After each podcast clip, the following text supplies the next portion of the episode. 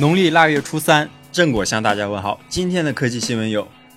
华为内部进行了2017年市场部颁奖典礼，PPT 显示，华为2018年销售目标为1022亿美元，约合人民币6558亿元，较2017年增幅约9.3%。之前有消息称，17年华为销售额就已突破6000亿人民币，期待华为今年有更好的表现。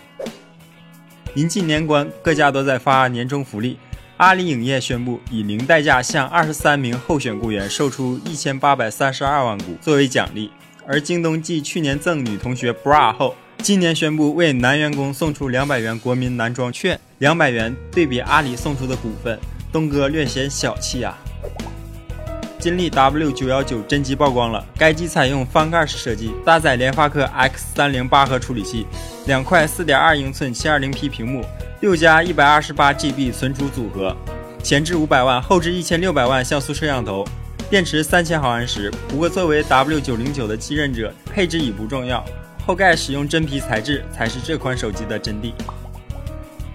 据报道，雷蛇手机二代可能在今年九月份的柏林电子消费品展上发布，与之同时发布的还会有 Project 的 Linda 笔记本底座，该底座搭载了一块十三点三英寸的 QHD 触摸屏。拥有和手机一样的一百二十赫兹刷新率，内置五十三点六瓦时电池，可为手机充满电三次。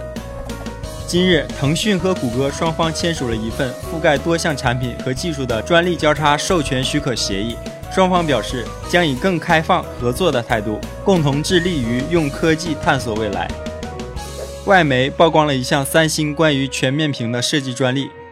专利显示，除了像 iPhone X 那样异形曲面屏之外，三星还计划在柔性 OLED 屏幕上打洞，以适配摄像头、扬声器和其他传感器。打洞狂魔名副其实，什么都想着开动。